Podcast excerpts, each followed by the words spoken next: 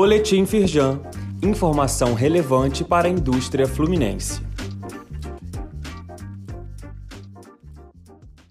Edição de sexta-feira, dia 13 de maio.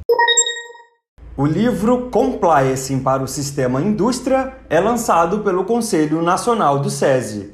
A ocasião contou com a presença de Eduardo Eugênio Gouveia Vieira, presidente da Firjan e do Conselho, além de demais autoridades. A publicação reúne uma série de artigos sobre tópicos fundamentais para a elaboração e melhoria de programas de integridade. O conteúdo é voltado para quaisquer empresas de diferentes setores.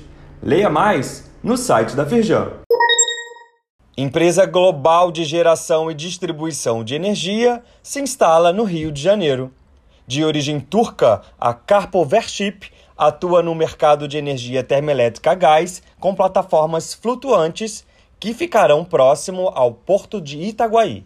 A empresa é uma das primeiras a vir para o Brasil após a aprovação da Lei do Gás, pleito da Firjan, e seu diretor executivo se reuniu com o presidente em exercício da federação, Luiz Césio Caetano, na sede da Firjan.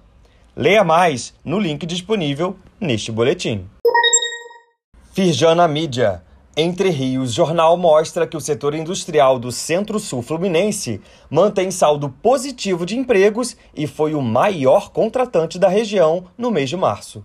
A análise feita pela Firjan, a partir da plataforma Retratos Regionais, revela que cerca de 90% das novas vagas de trabalho foram geradas pela construção civil.